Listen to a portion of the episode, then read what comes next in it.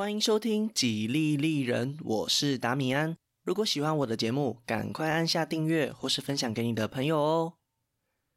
今天是法国史的第十九集《破碎的靴子》。建议大家可以到 Facebook 或是 Instagram 的粉丝专页搭配地图和人物关系一起收听，连接都可以在下方资讯栏找到哦。上一集我们说到，年幼的太子查理在路易十一过世以后，成为了法兰西国王查理八世，但是他还未成年，国家大事都是交由他的姐姐和姐夫管理。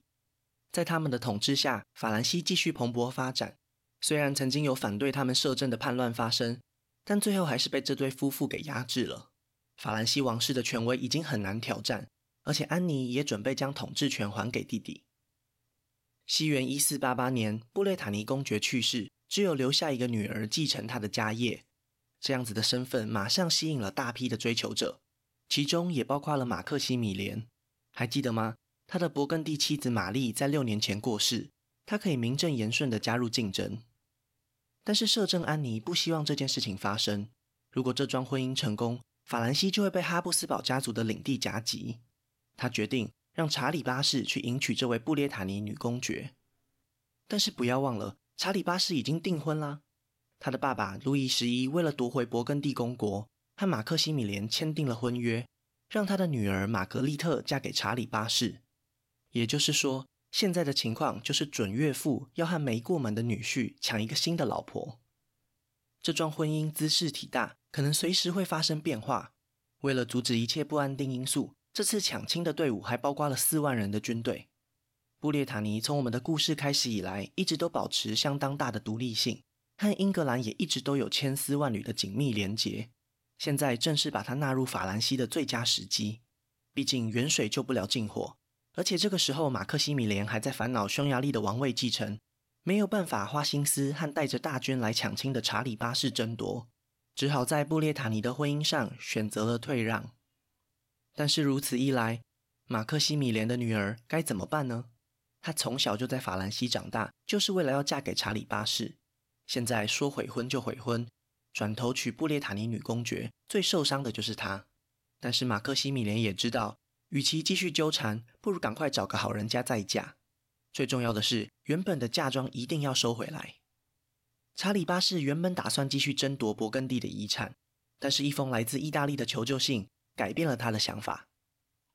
这边可能有必要介绍一下意大利半岛的政治局势，大致上可以分成两块：北意大利是神圣罗马帝国的范围，这里有着大大小小的领主或是城邦。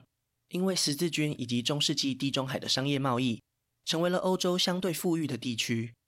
势力庞大的家族有了闲钱以后，才有办法购买奢侈品或是赞助那些艺术家，所以这边也是文艺复兴的发源地。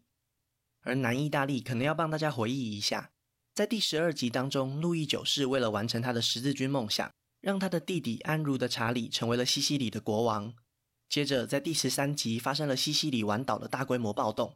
亚拉冈国王趁机占据了西西里岛，原本的王国一分为二。安茹家族掌握了东边的部分，改名为拿坡里王国。亚拉冈国王则是控制了西西里岛本身。西元一四四二年，西西里国王入侵拿坡里，赶走了安茹家族，重新统一了西西里和拿坡里王国。但是就在上一集，路易十一在扩张王权时，收回了安茹家族的所有领地。法兰西国王名义上也同时成为了拿坡里国王。这就是法兰西介入意大利战争最主要的原因。查理八世从他的姐姐手中拿回法兰西的统治权以后，意大利就成为了他展开个人霸业的理想舞台。但是法兰西和拿坡里中间还隔着神圣罗马帝国的众多城邦，越过北意大利之后，还有教皇国挡着，要让他直接杀向拿坡里也不是一件容易的事情。这个时候就得说明一下北意大利复杂的政治情势了。强烈建议一定要到粉丝专业看地图，才会有整体的空间感。第一个要介绍的是西北的萨伏伊公国，这里和法兰西王室有着紧密的关系。路易十一当年不顾爸爸的反对，娶了萨伏伊公爵的女儿当皇后，同时他的妹妹也嫁给了萨伏伊公爵。在路易十一的统治期间，透过他可怕的政治手段，几乎掌握了这个公国。接着是在萨伏伊东边的米兰公国。十五世纪中叶开始，统治者是斯福尔扎家族。原本统治这个地区的维斯康蒂家族没有男性继承人。法兰切斯科·斯福尔扎以雇佣兵领袖的身份，透过军事征服获得了当地议会的支持，并且迎娶了维斯康蒂家族的女继承人。但是斯福尔扎家族一直没有获得神圣罗马帝国的承认。再来是东北边的威尼斯共和国，在西元一三八零年击败另一个海上强权热那亚共和国以后，几乎垄断了和东方的贸易。十五世纪开始，因为米兰公爵的扩张，让威尼斯开始把重心从海上的事业转向北意大利的领土控制，和米兰打了将近三十年的战争。接着往南边一点是意大利中部的佛罗伦斯共和国，在十五世纪里，大部分的时间都是有名的美第奇家族统治。在米兰和威尼斯争夺霸权时，佛罗伦斯的态度很摇摆，有时候支持米兰，有时候会转向威尼斯这边，透过这种方式来扩大自己家族的利益。另外，因为梅第奇家族是开银行的，所以其实维持和平做生意才符合他们的最大利益。最后一个要介绍的是在南边一点的教皇国，在我们第四集的时候有介绍过，矮子批评献上了土地，让教皇成为当地具有政治实权的领导人。在经过多年的扩张以后，也成为了意大利中部一个规模不小的势力。整个意大利经过多年的争斗以后，基本上脱离了神圣罗马帝国的实际控制。同时，他们也整合并吞了大大小小的领主或是城市，融合成刚刚所介绍最主要的几个政治势力。除了萨伏伊公国以外，剩下的米兰、威尼斯、佛罗伦斯、教皇国，再加上南边的拿坡里王国，在西元一四五四年签订了洛迪条约，形成了意大利联盟。大多数的情况下都是靠外交手段解决纠纷，维持了长达四十年的和平，至少是表面上的和平。这一切可能都要归功于罗伦佐·梅第奇。担任意大利联盟监督人的他，大多时候都能够公平地对待各方势力，进而继续维持这种平衡。路易十一曾经友善地询问过罗伦佐，需不需要法军的支援，让佛罗伦斯获得更高的领导地位。但是他婉拒了这项提议，因为他知道意大利半岛只要接受了外国势力的帮助，好不容易形成的均衡状态就会被打破。他明智的决定，让文艺复兴可以继续在意大利蓬勃发展。其实，意大利的政治局势远比我刚刚介绍的还要复杂许多。但是，这个系列毕竟还是法国史，所以我们还是将故事拉回到一四九零年代。在年轻的法兰西国王亲政以后，意大利半岛也同时发生了几件事，导致最后的意大利战争。首先，最重要的是。佛罗伦斯共和国的当家罗伦佐·梅第奇在西元一四九二年病逝，曾经被他压制住的汹涌暗潮又再次浮上台面。米兰公爵在年幼的时候，统治实权就被他的叔叔卢多维科·斯福尔扎夺去。这位叔叔用尽一切力气让他的侄子开心的长大，或者应该说诱导他沉浸在玩乐当中，让统治米兰这件无聊的事情对小公爵来说一点吸引力也没有。卢多维科的计划真的很成功，但是他没有料想到，小公爵的新婚妻子竟然野心勃勃，想要介入米兰的政治。这位妻子就是拿破里国王斐迪南一世的孙女。当罗伦佐梅第奇过世以后，斐迪南就威胁卢多维科要把统治米兰的权利还给米兰公爵，也就是他的孙女婿，不然他就要出兵进攻米兰。受到威胁的卢多维科当时真是害怕极了。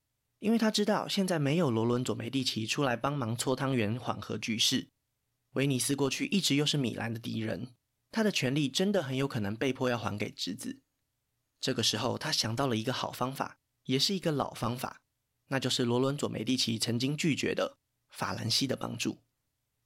外国势力就像是一纸魔戒，只要戴上了就很难再脱下来。也许卢多维科也明白这个道理。但是现在的情势，他只能寄望法兰西的军队能够遏制拿破里王国的野心了。我们前面也提过，查理八世本来就对拿破里具有法理上的主张权利。接到米兰公国的邀请以后，他马上着手开始准备。卢多维科并没有把鸡蛋放在同一个篮子里，在等待查理八世支援的这段时间，他也联络上了神圣罗马帝国新上任的皇帝马克西米连。成为官夫的他，之前要娶布列塔尼女公爵，被查理八世拦截，现在正在寻找下一个结婚的对象。鲁多维科就把自己的女儿嫁给了皇帝，以免法兰西国王这边突然发生什么意外。查理八世对拿坡里的野心影响了他的外交方针。现在他最不想看到的就是当他出兵意大利时，那些有历史恩怨的邻居再次找上门来捣乱。爸爸路易十一和姐姐摄政安妮留给他的资源很丰富，足够让查理八世安抚周围潜在的敌人。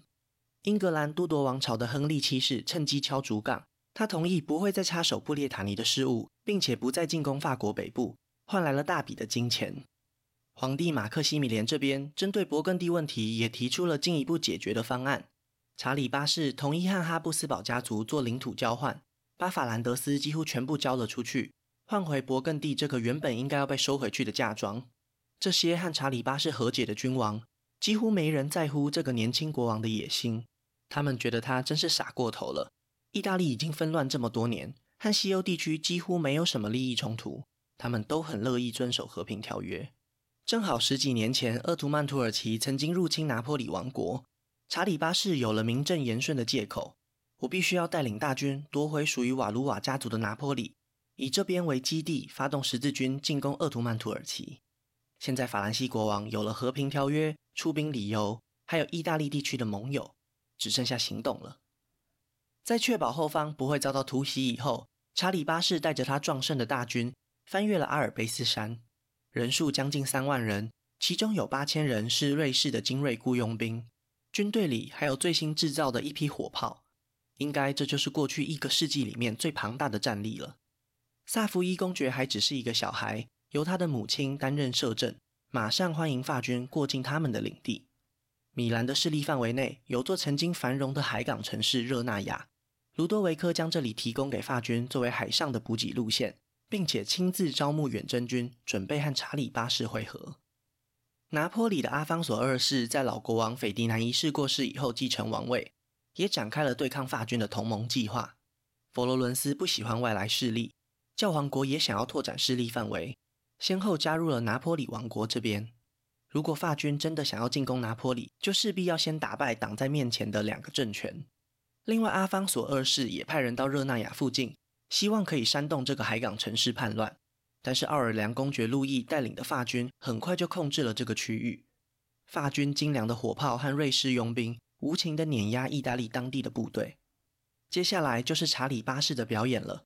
法兰西和米兰联军一路向南进攻，大大小小的领主毫无招架之力，而且法军还展示了残酷的手段：只要你不投降，战败以后就是全部杀光。恐惧很快在意大利半岛上扩散。过去一个世纪以来，这里的游戏规则完全不一样。战争通常伴随着谈判，而不是这种血腥的大屠杀。意大利人更习惯在谈判桌上解决事情。我们必须想象一下，文艺复兴的时代背景下，北意大利的居民大部分都是在不错的物质条件下长大。突然之间，这种稳定繁荣的安全感被入侵的法军破坏殆尽，造成的恐惧也就加倍强烈。佛罗伦斯的堡垒很快就被法兰西的大炮炸毁，像是骨牌一样，一座一座的陷落。梅第奇家族的领袖只好和查理八世谈判，将西边沿海的城市都割让给法兰西，大大的减少了法军战斗的时间和伤亡。这样懦弱的行为很快就激怒了佛罗伦斯的居民，他们将梅第奇家族扫地出门。但是，当法兰西国王和他的军队真的兵临城下时，新政府也只能同意查理八世的条件。虽然法军不会占领佛罗伦斯，但是他们要为法兰西提供庞大的军费，并且乖乖地保持中立。下一个倒霉的就是教皇国了。罗马城里谣言满天飞，对教皇不满的主教造反，联合附近的贵族投靠了查理八世。教皇只能无条件同意让法军通过他的领土。南方同盟就这样瓦解了。阿方索二世带着拿破里的财富逃回西西里岛，只当了一年国王，就让位给他的儿子斐迪南二世。几乎所有人都知道这代表什么。原本和安茹家族关系比较好的贵族，争先恐后的投靠查理八世，就连佣兵统帅也宣誓效忠法兰西。剩下的人也没有信心继续反抗了。斐迪南二世也跟着逃到了西西里岛，整个拿坡里开始欢呼起来，好像他们从来都不喜欢西西里岛过来的统治者一样。比较有骨气的反抗势力都被查理八世杀光，再也没有人敢发出怪声音。从开始到结束，只过了短短五个月。查理八世在拿坡里登基成为国王，惊动了整个欧洲。谁也没想到，这位年仅二十五岁的国王，竟然就这样穿越了意大利，夺走了他想要的东西。正所谓树大招风，意气风发的查理八世，很快就成为众人眼红的目标。如果他可以这样轻易的夺走拿破里，是不是也可以这样夺走其他人的领土呢？卢多维科的侄子在法军南征的时候意外过世，卢多维科和神圣罗马帝国皇帝现在是亲家，顺理成章的成为了米兰公爵。但是他开始发现自己完全是引狼入室。奥尔良公爵路易的祖母来自维斯康蒂家族，所以他主张自己才是真正合法的米兰公爵。现在法国人在意大利肆虐，卢多维科短视近利的结果，为整个地区带来灾难，连自己都陷入了危险的处境。原本在一旁袖手旁观的威尼斯，也知道这样下去早晚会轮到自己，只好登高一呼，重新组织对抗法军的神圣同盟。除了米兰、威尼斯和教皇国，神圣罗马帝国的皇帝因为是卢多维克的女婿，也加入了。另外还有卡斯提尔、亚拉冈王国，甚至连英格兰都在名单上签字。威尼斯人放话要把查理八世封锁在意大利南部，这对远征的法军来说是非常危险的一件事情。他们不止距离法国非常遥远，甚至连在北意大利的基地都还有一大段路程要走。好在法军没有什么伤亡。即使查理八世留下一半的军队防卫拿坡里，折返回北方的路上，也没人敢真的拦下他们。一直到他们要越过亚平宁山脉时，才在福尔沃诺遭遇神圣同盟的联军。奥尔良公爵路易没有选择向南边增援国王，而是攻击了他想要占为己有的目标米兰，反而意外地牵制了米兰公爵的军队。在福尔沃诺这边，查理八世和他的军队趁着联军还在讨论作战方针时，就抢先渡河，来到战场的西北方。他们背后就是通往法兰西的道路。联军这边迟迟没有办法决定，因为对联军的很多成员来说，放走法军远远胜过和法军拼死一战。他们只是希望外国人离开这片土地而已。各方势力的算计让联军很难统一行动。他们现在军队的人数是法军的两倍以上。被拆分成主力军和预备队，仅剩的威尼斯人只派了两名军官来指挥。当主导联盟的威尼斯人下定决心作战时，下起了一场大雨，暴涨的河水让联军难以渡河。真正渡河以后，又打不过素质优良的法军。他们在经历英法百年战争的洗礼以后，早就和意大利佣兵不是同一个等级了。而且军中还有许多优良的瑞士佣兵，很快联军主力就被击败。负责指挥预备队的军官也在前线战死，预备队没有得到命令，根本也无法加入战局。就这样，法军取得了优势，击退渡河而来的敌人。联军伤亡人数是法军的两倍以上，但是查理八世没有选择追击。在战斗的过程中，其中一支联军的部队掠劫了法军的战利品，现在他只想要带着剩下的士兵和宝物回家而已。战斗结束以后，双方都宣称自己打赢了。从查理八世的角度来看，他希望能够安全回国，并且在战斗中打退了敌人，确实可以宣称自己是胜利者。但是从意大利人的角度来看，他们的目的很简单，就是让过去一年里法军占领的土地都回到他们手上。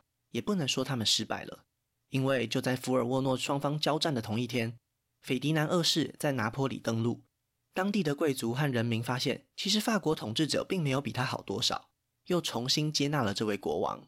查理八世在这次行动中惊人的成功，也以同样惊人的速度吐了回去。如果只是做白工浪费时间，那可能还不算太坏。但是这场战争对法兰西和意大利来说都是非常糟糕的结果。法兰西已经向欧洲各国展示了他们的野心，一旦公诸于世后，就没有办法再藏起来了。意大利战争促成了另外一个意外的结果，那就是神圣联盟内发生的政治联姻。西班牙的特拉斯塔马拉家族。决定将他们的长女胡安娜嫁给哈布斯堡家族的长子菲利普。在事情发生的当下，可能没有人会预料到这场婚姻产生的影响，但是确实在未来会成为法兰西最头痛的麻烦。